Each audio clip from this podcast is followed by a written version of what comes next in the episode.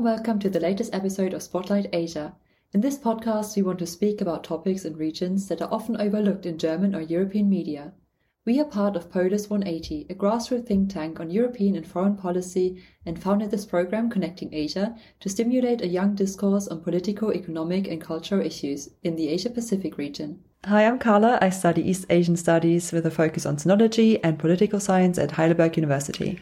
Hi, I'm Jessica, and I also study East Asian Studies and Political Science at Heidelberg University. And today we're conducting the interview about the elections in South Korea.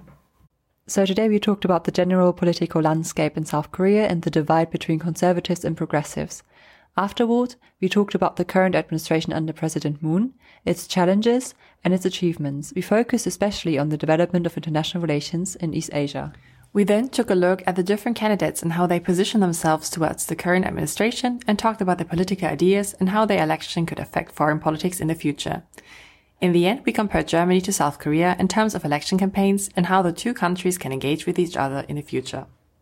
Our guest for today is Dr. In Young Min from the Institute of Asian and Transcultural Studies from the University of Heidelberg. Dr. In Young Min studies international relations of East Asia with a focus on Korea. His research interests include international relations theory, international order in early modern Asia, international hierarchy and politics of asymmetry, and security issues surrounding the two Koreas. He received his doctoral degree in political science and international relations from the University of Southern California in 2018. Yeah, thank you for joining mm-hmm. um, us today. Today's topic is the South Korean mm-hmm. election in March 9, or March 9. And um, Right. South Korea is a presidential democracy, and we would like to start off by introducing our listeners to the political camps, mm-hmm. um, which divide the political landscape in South Korea rather than parties. Mm-hmm. Um, so we would like to ask you what it means um, to be a conservative or to be progressive in okay. South Korea. Yeah. So before we uh, talk about the party system in Korea, you have to understand that Korea used to be uh, under authoritarian regime until 1987, right? Yeah. There used to be, of course, political parties under the authoritarian regimes, but you know most of them were just puppet parties. So uh, after the democratization movement in 1987, there were two main political parties in South Korea. On the one hand, we have a uh, conservative party now called. They changed the name so yeah. frequently, like you know, once once in four or five years. So I keep forgetting the name. But not right now. The conservative party's name is People's Power Party. So originating from the uh, the ruling party under the authoritarian regime. So people often accuse them as being like a, a off, offspring of the uh, the, the authoritarian mm-hmm. authoritarian uh, leaders, right? But on the other hand, we have a progressive party called Democratic Party of Korea. So they also change their name so frequently the main line, fault line between those two political parties is their views on economy, of course, uh, how to distribute the wealth. So conservative, conservatives are more pro business, so they want uh, to support the business friendly environment, uh, whereas the progressives want you know a little more equal distribution of income, right? So they want to follow the path of Germany, for example. Mm you know, Nordic countries. And another fault line between the two parties is uh, their views on North Korea, mm. right? So conservatives conservatives have been more, you know, pro-alliance, pro-US, anti-North Korea, whereas progressives has always been trying to engage with engage more with North Korea, right? So those are two major fault lines between the okay. two. But on many issues, in reality, they converge, they actually converge on uh, their policies. So it's really difficult to, you know, make a distinction between the political platform between the two parties, except their views on North Korea, for example. Right. Okay. But also, um, as we understand it, like the political party system is not as like rigid as in mm-hmm, Germany. It's mm-hmm, rather mm-hmm, fluid, and you mm-hmm. can't tell like one party is completely progressive mm-hmm. and the other is yeah. completely conservative. Uh-huh, uh-huh. It's rather like the politician itself. Mm-hmm, mm-hmm. And um, uh, so also the, the, focus of the election is more on the candidates than on yeah, the party, uh-huh, right? Uh-huh. So, um, right. And is it like harder for Korean people to decide um, mm-hmm. on the party if mm-hmm, there is mm-hmm. like no real program behind it or like no real? Mm-hmm, yeah. yeah. So you're right to say that uh, the parties are, you know, formed around certain individuals right? I think that's the uh, the legacies of the authoritarian politics. So you know there used to be very strong leader in Korea, and you know everyone else you know were just you know mingling around him, uh, forming that that was actually the you know the original form of political parties in Korea. But, but that's also what that that was also the case for opponent parties under authoritarian regime because there used to be very strong anti-dictatorship led by Kim Dae-jung. For example, he later became president, and Kim Young-sam, who also became became president later on. And uh, we still live under the shadows of those uh, political giants, so to speak, right? But another factor that influences Korean politics so much is, you know, uh, where do you belong to in terms of region, right? So regional politics is really serious and important. So uh, if you come from like south southwest part of Korea, which is called yeah Cholla Cholla province, Jeollado we call it in Korean Jeollado Jeolla province. They used to be a political scapegoat during uh, authoritarian regime, so they have always been the opponents until uh, the election of Kim Dae-jung. Right, Kim Dae-jung personally came from that particular region, and all the people there supported him, and that's the you know major constituencies for this Democratic Party uh, who's in incumbent at the moment. Yeah. Uh, and the region of southeast part of Korea is like a stalwart for the the conservatives. So people, you know, who, who who come from those regions generally support the conservative party, right? So there is a major break between, uh, in terms of in, in, when it comes to uh, you know which political party you support, uh, uh, depending on where you come from in terms of the region. And would you say that also like demographic uh, demographic differences, like for example, um, your social class or gender, is plays a role in the election? Yeah, of course. So, but it's, it has changed uh, a lot in recent years. So, uh, young people generally support the Liberal Party, the Progressive Party, and all people usually support what they used to support Conservative Party. But that has changed in recent years uh, because of this anti-feminist movement and also uh, anti-Chinese movement in uh, especially we call we call them like 20s men, so very anti anti-feminist, anti-China, and they are strong supporters for uh, this conservative party right now. Right? There's a so uh, so changing demographic demographic uh, politics we are witnessing right now. Okay, and um, how would you say how high is um, the voting participation in Korea generally? Are people more interested in politics or is it rather passive?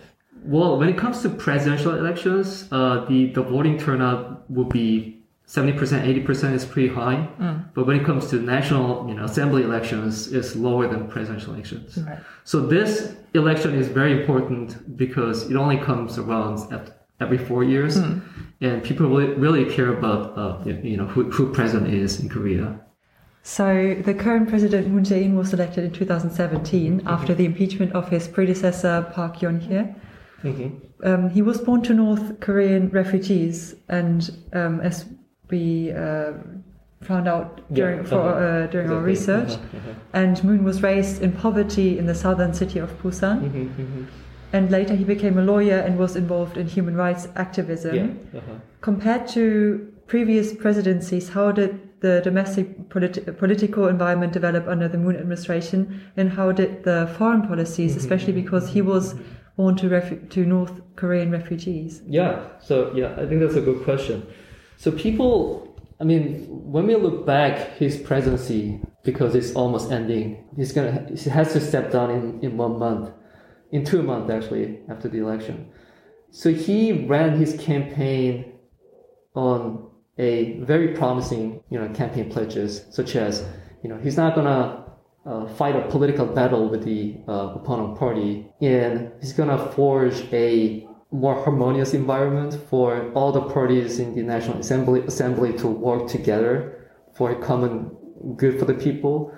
But it turned out to be a sort of disaster, so to speak. I also personally supported him uh, when he when he was running the election campaign because you know, he promised so much, but then uh, the result has been there hasn't been anything he, he has achieved so far. So one of his major, probably the major uh, campaign pledge was this engagement process, peace process with North Korea. It used to work pretty well until 2018, 2019, when you know there were summit meetings between Moon Jae-in and Kim Jong-un, uh, the North Korean leader, and also Donald Trump from the United States. But then that was it, right? So negotiation negotiation produced nothing but increasing capability of North Korean uh, missile missile uh, technology. And you know, Trump stepped down. Biden came into uh, White House. Then nothing moved forward afterwards, right? And one of the most important you know, domestic political failures that Moon has faced is his failure on this housing market price, right? So housing market price, especially in Seoul area, Seoul, metropolitan Seoul area, where almost 20 million people live. So almost half population of South Korea lives in uh, that region. Uh, the price of a flat has increased, average price, I mean, almost 50% since his, uh, he, he stepped up as the president of South Korea, right? So this, that has been, you know, foreshadowing everything else every other domestic political uh, agenda that he wanted to uh, uh, push forward, right? Mm. So that alone tells, you know, how disappointed people are about his presidency so far. And, but interestingly, so most of South Korean, you know, past presidents stepped down as widely unpopular, right? But the approval rating for Moon Jae-in, the current president, is slightly above 40%. So despite his many policy failures, there are, you know, many people who still think that, well, he's better than the previous ones, right? Could you say this also because of um, his handling of COVID, of the pandemic, because it was quite good? Uh-huh. Yeah, of course. But that's also under criticism right now mm. because, you know, the cases has increased a lot uh, in recent month, right? So, you know, people restrained from going out. They they even wore masks, you know, outside of the of buildings, right? If you go to Korea, everyone wear masks on the streets, no matter what. So people sacrifice for their cause, but right now, you know, because of this new variant, Omicron variant, they just can't help having more cases, right? But then people started to uh, finger pointing the government, saying, you know, we have sacrificed so much for you. Then this is the result we get right now. But still, he got you know forty percent approval rating, which is surprising. Yeah, and um, the current political landscape is quite polarized. Mm-hmm, mm-hmm, um, what mm-hmm. does this? How does this affect maybe the election, the upcoming election, and what does it say about the the democracy in South Korea? So I, I think one of the major causes of that polarization in South Korea today is due to the impeachment process back in uh, 2017, right? So when Park, the the the the, the, uh, the president Park Geun-hye was impeached, uh, so she, I mean, she had a uh, like a mastermind behind her, puppeteering her with with uh, all other agendas, personal agendas. So Samsung, for example, had to contribute some money for the, the, the mastermind's daughter to buy a horse, you know, things like that, right? That was the beginning of this, you know, political process of impeachment. So Moon Jae-in came into presidency calling for, I will try my best to root out all these past evils, right? So he pointed the, his, his fingers, his finger to this, you know, conservative, conservative politicians who used to have quite a good relationship with this big conglomerates and also this, you know, big businesses but that has actually helped people to be divided into two groups because some people still thought that, you know, maybe Park Geun-hye was wrong, but, you know, it could happen to anyone, right? So she didn't sell the country to the foreign enemies, right? But on the other hand, you know, generally younger generations thought that, you know, all people are all corrupt. Even if South Korea has achieved economic growth under those kind of people, but it's time to move on. So we have to let go of the past and then we have to build a new country, right? So they, the, that was the beginning of this polarization uh, process, right? So right now, the uh, Conservative Party is, you know, still calling for, you know, we have to build a strong relationship with the United States, our, you know, uh, traditional ally, and we have to rely more on these big conglomerates for the growth of South Korean economy. But on the other hand, these liberals are calling for the reason we haven't achieved anything under Moon, Moon, Moon government is because of we, we couldn't get rid of all these past evils, right? So we need more reform to root out everything that's related to the past. So there is this, you know, major narrative going on in political scene in South Korea today. Right, so basically blaming the other side, Yeah, the uh-huh. conservatives blaming the liberals and the Mhm, liberals mhm, mhm, blaming the mhm, um, mhm. conservatives, and both say that they are the establishment. Yeah. Uh-huh. Uh-huh. mhm. Um, what about the Park administration's deal with Japan con- concerning the really serious comfort women issue? Yeah, so uh, this is really you know controversial topic, and what I can only say is, I mean, this is again related to the previous ownership of Park Geun-hye, uh, because under her regime, South Korea signed an agreement with Japanese government that if you help us set up this foundation to support the comfort, uh, the surviving comfort, comfort women, then we will never raise this this issue again. And they signed it secretly, and then it was revealed to the when it was revealed to the media, and people was you know just outraged. And when Moon Jae-in came into power, he promised to reverse the agreement and try to renegotiate the deal with J- Japanese side. But you know, Japan said that was the international deal, right? That was a bilateral deal signed by your your president and by our prime minister, right? So we can't go back to before pre uh, 2017. But then, interestingly, there was another intervention by South Korean court when they ruled that the agreement was well. That's that's not actually about disagreement, but uh, they uh, ruled that I'm not sure about the details of it, but uh, they ruled against the Japanese government. The comfort woman issue should be renegotiated with uh, Japanese uh, government, right? So that started to spark a new debate within South Korea. Nothing has been resolved so far, right? So uh, the issue is, you know, pretty much there, and we don't see any prospect of that uh, being resumed anytime soon. I wanted to ask um, also about the official ending of the war, something that in the moon registration was like. Yeah, the for. end of war declaration. Right. Uh-huh. And um, I was asking, is he maybe like doing this because he wants to improve his approval ratings um, mhm, mhm. within, within his own party? End? Yeah, I mean, to a certain extent, I believe he's doing this because of uh, he wants to leave some legacies behind, right? He's he he has nothing actually, right? Besides some meetings between himself with Trump and Kim Jong Un, he's got nothing on domestic front as well as uh, on foreign policies, right? So every single president wants to leave some kind of legacies behind, so that he could be he could be remembered as such. Uh, so he wants to be remembered as someone who set a tone for a future peace process between the North and South. So this call for the end of war declaration has been around quite some time now, but then he particularly wanted to push it uh, towards the end of his term. But you know, as long as North Korea doesn't come to the table, then nothing will happen. And how was this movement perceived within his own party and uh, within the Conservative Party? So uh, the so we're gonna talk about that soon, but the current candidate uh, from Liberal, the Progressive Party, his Moon Jae-in's own party, supports the idea. He wants to you know pick it on uh, from Moon Jae-in to move move it even uh, forward.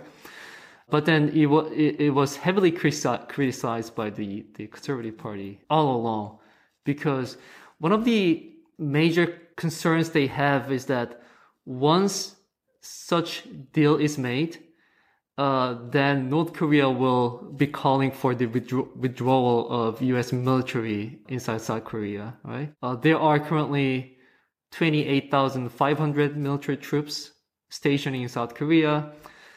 And North Korea has, I mean, they, they, they have been the major concern for, the major concern for North Korea for the past 70, 80 years, ever since the end of the Korean War, right? So in every single opportunity they have, they've always called for this withdrawal of the troops, right?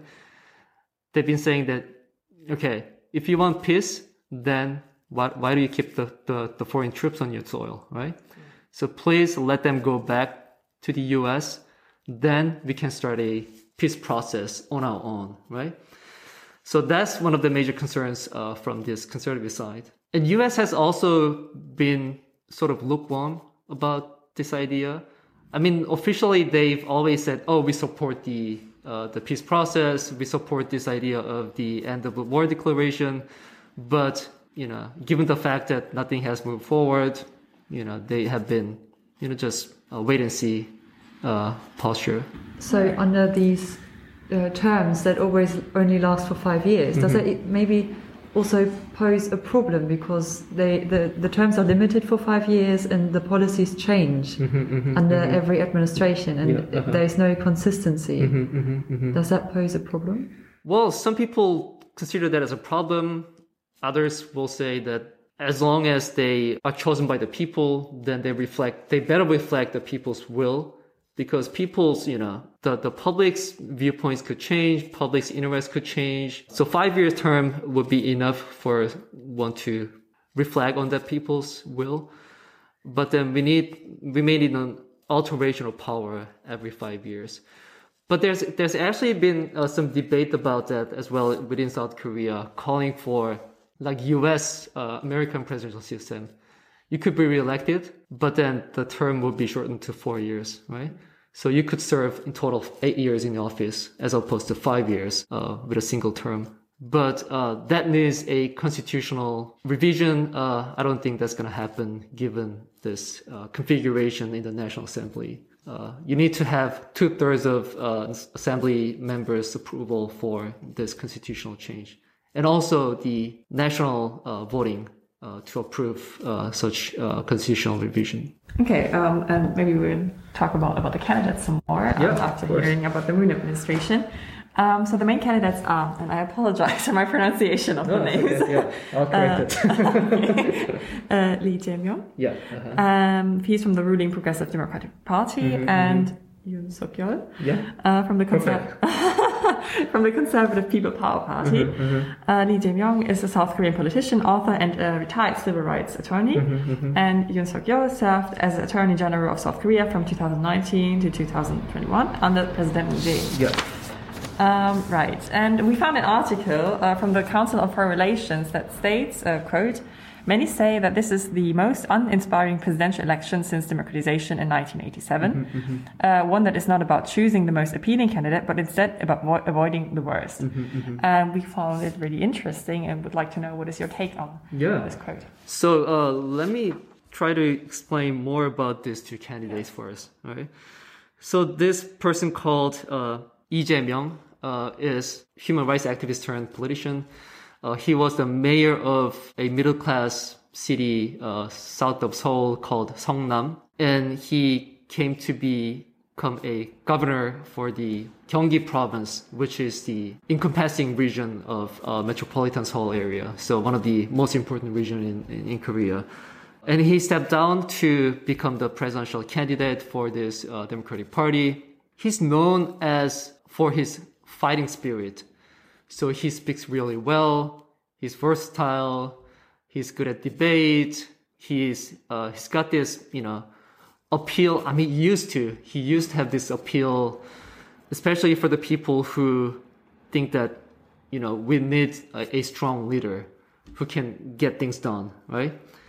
Until very recently, but uh, I don't think that's the case anymore. Uh, and this his opponent Yoon Suk-yeol he just stepped down as Attorney General of the of South Korea uh, last year, late last year. He was actually a quite a good ally, ally of President Moon Jae-in until he became this uh, whistleblower, so to speak, telling that oh, there's been so many corruption inside the government, and we need to do something about that, right? But he doesn't tell doesn't specify what those corruptions were, but in general, you know, he he says that you know these people, uh, even though they believe they are liberal, but then they are actually more established than those conservative people, right? But interestingly, as you just said, this is the worst presidential election in history of South Korea's uh, democracy, right? So people, you know, as you said, people don't choose based on their preference, but based on who they hate the least, yeah. right?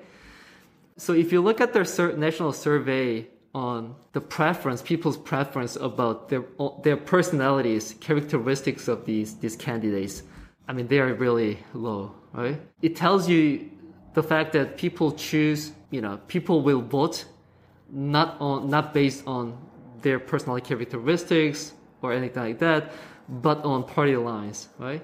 So if they really hate what the government has been doing so far under uh, this Democratic Party regime, then they're gonna vote for the Conservative Party. But then there are also people who hate to live under this conservative conservative government, right? And they will choose Lee Jae-myung no matter what, right? How, how much they hate him uh, doesn't matter uh, when it comes to this election. That's actually really interesting because that's something we saw in Germany's election yeah, uh-huh, last year as well, uh-huh, where mm-hmm. people sort yeah, of chose uh-huh, between uh-huh. the quote unquote lesser evil. Mm-hmm, mm-hmm. Um, is that something that we can see um, because of the COVID pandemic, maybe, or what, what might be the reason for mm-hmm, this mm-hmm, mm-hmm. situation? Well, I don't think that necessarily has something to do with this global pandemic, but that has more to do with these candidates' personal histories. Right? For example, uh, even though the election is coming up in one month, people, you know, rarely talk about their policy platforms. They rather talk about, you know, the scandals and past histories. You did something wrong when when when you were uh, in the gov- governor's office. You let these things to happen under your watch when you were attorney general. You know, things like that. And uh, one of the most widely discussed issue regarding this president election right now in Korea is their wife's problems, personal problems. That has, yeah, they have to, to, to be a, a major, major scandals so far. So both of them has this, we call them wife risk. So Lee Jae-myung's wife, I mean, I mean, she used to be very, very active promoting her, her husband's elections, but then suddenly some whistleblower came out when he was the governor of the Gyeonggi province, you know, they misused the, the, the public fund to the benefit for, well, this is really petty accusations actually.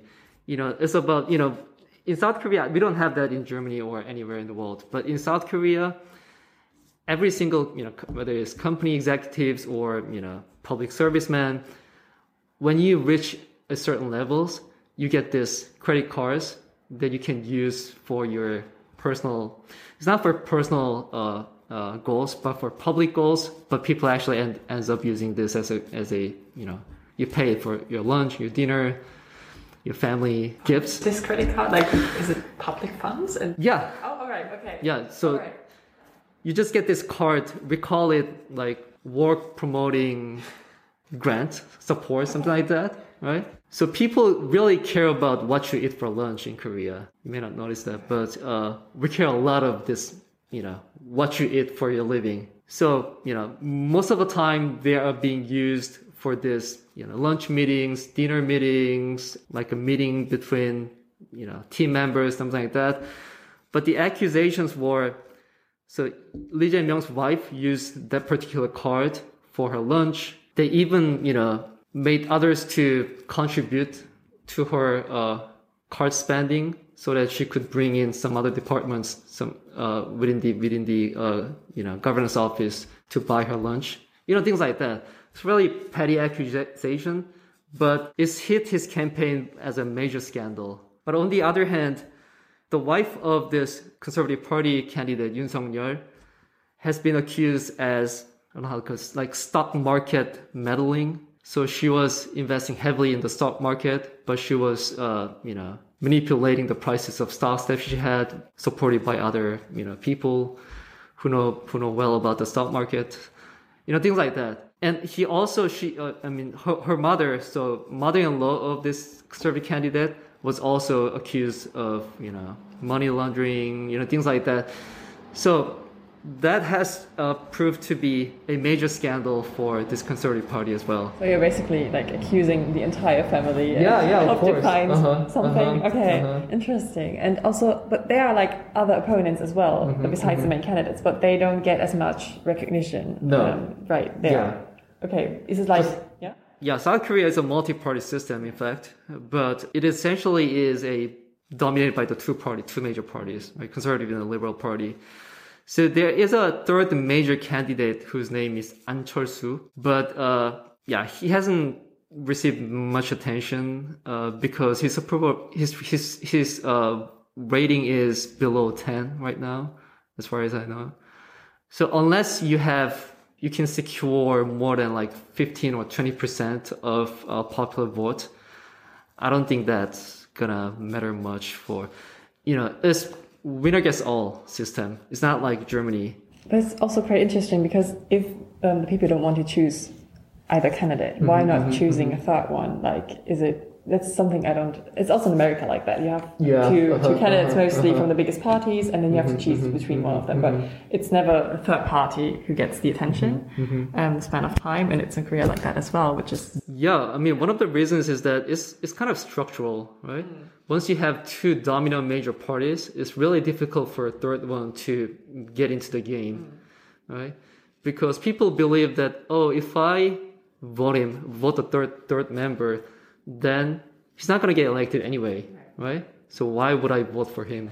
And um, one of the candidates' respective positions regarding the moon's politica, again, uh, we talked about it a little bit before. Mm-hmm, Um, basically, um, Lee Jae-myung is um, the predecessor of, like, it's the Yeah. same party Uh-huh, as uh, um, the Moon uh, and president, and uh, the other one is from a conservative party. So I guess there's some Mm-hmm, tension between the two of them, like you already mentioned.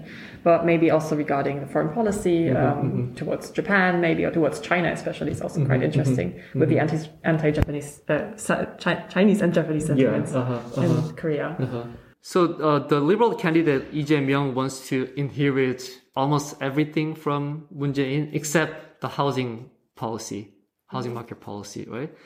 So he has expressed his regret over his support for the Moon Jae-in government's housing housing uh, market policies several times now. So he's uh, he's been clear that he's not going back to uh, Moon Jae-in's housing market policy, but except that like foreign policies, other domestic policies. Uh, if Lee Jae-myung gets elected, then we're gonna see uh, like version two of uh, Moon Jae-in government. But when uh, if conservatives came to power, then it's gonna be dramatically different from what we have, uh, what we've seen uh, for the past five years. So he's been running his election on promises such as stronger alliance with the United States because he believes that Moon Jae-in was too pro North Korea. Meaning, if you want to get closer to North Korea, you have to, you know, uh, have some distance with the United States, right? So he wants to restore this trusted relationship with the United States first. And also he want, he, he says Moon Jae-in has been particularly weak on China because, I mean, the obvious concern would be the economic sanctions and, uh, you know, trade dispute, things like that.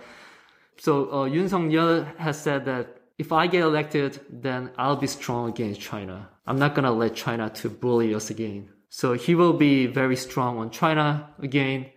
So on these foreign policies of conservative candidate Yoon Suk-yeol, he has actually published published a his foreign policy platforms on Foreign Affairs Journal. I think it was like last week or two weeks ago. So if you, if you're interested, you can check that out. Uh, it's written in English.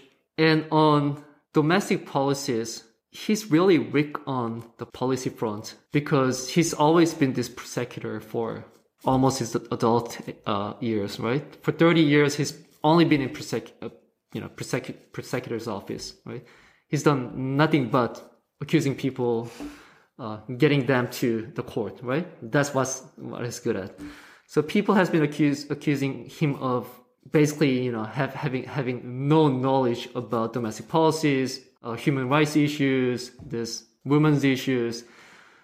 But one of the things he's keen on is he promised to eradicate. So there's a ministry called Ministry for Women's Affairs in Korea, but he's been calling uh, for the eradication of that ministry. So he's writing on this anti-feminist movement of the uh, young male in 20s and 30s, right? So he's very keen on this movement as well. So he's basically fostering some kind of like hate movement within South Korea, I would say. But for the people who hate this liberal party to be re-elected, they're gonna vote for him no matter what. Mm. But isn't that costing him the votes of so many women who obviously mm-hmm. most of them might not support mm-hmm. Mm-hmm. an anti-feminism campaign? So popular rate rate for Yoon Suk Yeol among young women especially is very low apparently, right? But then he thinks that he don't need any vote from uh, those women, right? How, oh. how come? Uh, Is it like is the women's participation in mm-hmm, voting mm-hmm, that mm-hmm. much lower than that of? No, no, no. Is. It's, it's, it's not that women don't vote in Korea, but then it's about you know political calculations, right? If you want to win vote from some group of people, then you think that's enough for you to win the election. Then I mean, you don't need to get even the majority of the votes, right? You just need to win over your opponent. Even if you get thirty-five percent of the whole vote, your opponent gets thirty-four percent, then you get elected, right? So you only need to secure that threshold vote. And the political calculation of this conservative party right now is that if we could win this males in 20 and 30s vote, then we don't need uh, the women's vote. Right, and the Progressive Party was getting a lot of backlash for actually uh-huh, supporting. And and they they're gonna vote for this liberal party anyway, right? Yeah. Right, and it was rather interesting to see this this mm-hmm. distinction mm-hmm. between the uh, Conservative and Progressive mm-hmm. Party. But also, we in our research we read that the Progressive Party was making adjustments towards the men in twenties and 30s um, like maybe not as radical as the Conservative Party, but also were trying to get them into their boat. Moving away um, from the left a moving bit. away from the left. But would that not alienate them from their usual voters? Is that not a dangerous path? Well, I mean, there's a definitely a dilemma for political campaigners because if you want to move toward the center of the political spectrum, that you risk losing the vote of the uh, traditional uh, constituency, right? But if you want to get elected, you need to secure some portion of this center, center uh, leftist, left as well as center uh, on the political spectrum, right? So you, I mean, you have to move toward the center inevitably, but uh, the point is how much you want to move toward the center, not risking losing the vote from the your traditional voters, right? But that's a similar dilemma for the uh, uh, for the conservative party as well. You wouldn't, you know, risk losing all the centrist voters, right? You have to move to a certain extent toward the center of the political spectrum, but you don't want to risk losing the traditional, like, uh, uh, conservative voters. So that's a dilemma for both parties. Af- After, I also uh-huh. think um, the promises that the Conservative Party makes, especially anti-China mm-hmm, sentiments or mm-hmm, mm-hmm. anti-feminist movements, they can't really uphold them when when the candidate is elected. Yeah, he can't uh-huh, really uh-huh, like use it. He can't make something out of it because, for example, Korea is also very dependent on China Yeah, um, uh-huh, economically. Um, so he was he would make empty promises um, in a way, and um, yeah, I think one of our questions was also how would democracy look like if in Korea look like if uh, Yoon Suk Yeol um, would get elected? Like, could he actually do the things he is promising to do, or is it just like Well, uh, in terms of democratic institutions and democratic culture, I don't think there will be much change, uh, no matter who comes into power as the president of South Korea.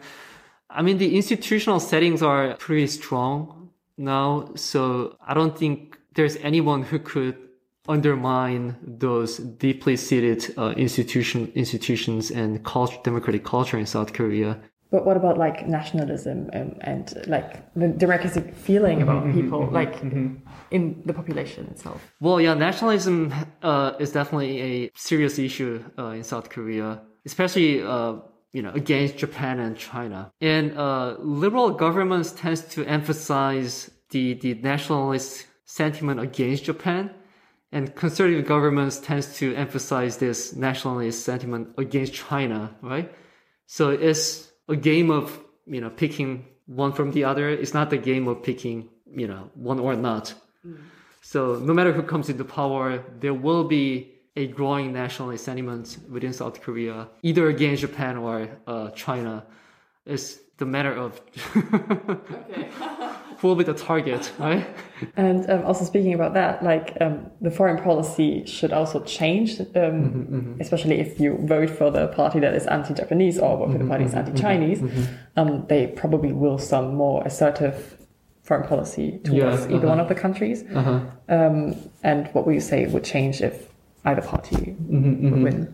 on, on the foreign policy front, I mean, they all they always emphasize this, you know, harmonious relationships with everyone else around the around the Korean Peninsula. So uh, even the Conservative Party, they don't deny that we have to engage with North Korea, right? We have to make a good relationship with Japan or and China, but it, it's a matter of you know emphasis, right?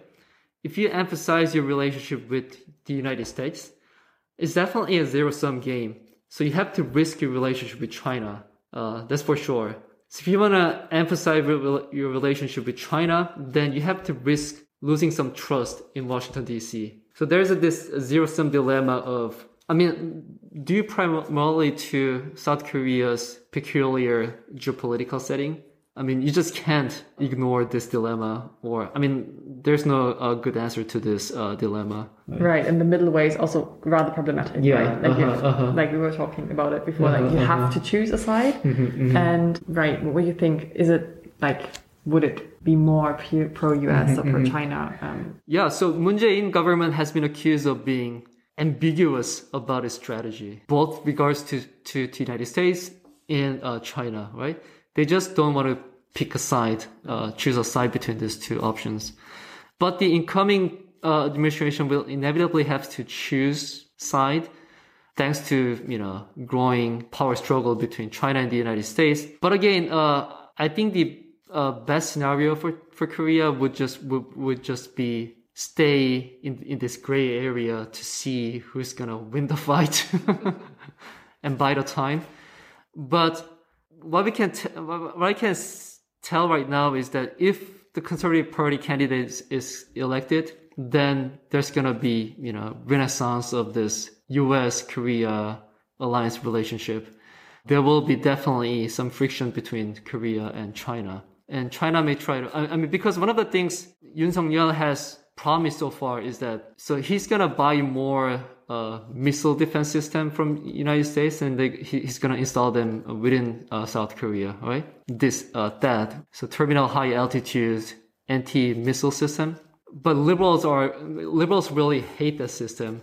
They don't think, you know, that's for defending South Korea from North Korea, but that's a way to get integrated into the, miss, the, the larger missile defense system of the US uh, against Chi- China, right?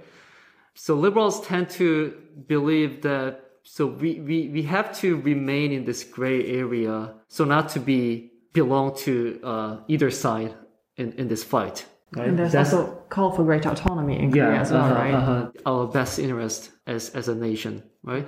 But conservative, conservatives tend to believe that unless we choose the U.S., so U.S. may someday give up on us, and also will get bullied by China as well. Uh, and uh, and one of the things Yoon Suk Yeol has kept saying about this foreign policy is we have to side with someone who share values with, and that's apparently the United States, right? Yeah. So he's pretty clear on, you know, who we're gonna choose when he becomes president. When the THAAD system was deployed in 2017, China reacted quite negatively Mm-hmm, Yeah, uh-huh. and um, had some retaliatory measures Mm-hmm, and economic boycotts.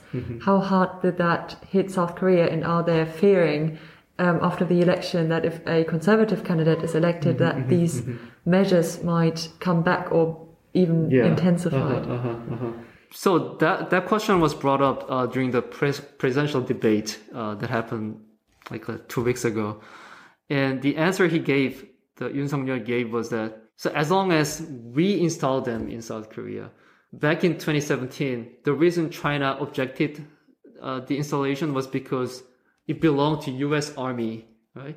But right now he's proposing that we're gonna buy one from the U.S. and we're gonna install it uh, as a sovereign uh, measure. And he says he claims that you know China can cannot say anything about our sovereign political move, strategic move for the defense of the country against North Korean uh, missiles. But uh, I'm not sure, but uh, yeah, I don't personally buy that argument. Yeah. China would be, you know, extremely mad about any kind of such move. I mean, in the end, it doesn't really matter uh, who uh, who deployed it because China could perceive it as a threat due to the um, op- the possibility of a radar um, of course. Uh-huh, infiltrating China and, and weakening their deterrence, their nuclear deterrence. And, and, and the intelligence is being shared by the U.S. armies and South Korean armies, you know, all around the clock. And um, we also wanted to ask, um, maybe it's a little bit um, interesting question because um, as a European think tank, we were asking, okay, maybe is there something that Europe or the European Union could look out for um, for the next election, or like problems or mm, possibilities, maybe? So Europe is rarely discussed in South Korea. I mean, during the election process. So no one talks about South Korea. You know, how will how the relationship with European Union look like Right. when you become president? No one asked that question. But uh, given the uh, emergence of this notion of Indo-Pacific, those two candidates also talk about South Korea's strategy towards the Indo-Pacific, uh, given the importance of the term now. And European Union is also very keen on this new era of Indo-Pacific. Germany, for example, has just published its own national strategy for the Indo-Pacific region, and uh, France has has done that uh, like a couple months ago, and Britain has also, although it's not part of European Union anymore, but it has also published a quite long policy paper on the uh, the Indo-Pacific uh, strategy, right? That's largely partly due to uh, you know their concern about this China being more aggressive uh, in in Asian region. So China is uh, number one trading partner in many of the European uh, countries. So the reason Europe is interested in Asian region is because of its concern for China. But in that regard, there's some kind of you know policy consultation should be done between Europe, European countries and South Korea because they both share same concern about this uh, the rise of China. And they are all you know allies of the United States. So the consultation could be uh, also very constructive in that uh, regard. You know, they, they could both share this uh, information about the alliance management right? How could this NATO come along well with the US leadership and the bilateral alliance relationship between South Korea and US come along well? In that regard I think there there should be more discussion about this European connection in South Korea, and also here uh, people should know more about this region and uh, South Korea in particular. There are a lot of things to be worked worked out uh, between European Union and uh, South Korea. We would love to hear from you Yeah, again, maybe after the election. Yeah, sure. Yeah. Thank you Thank so you. much. Okay, thank you.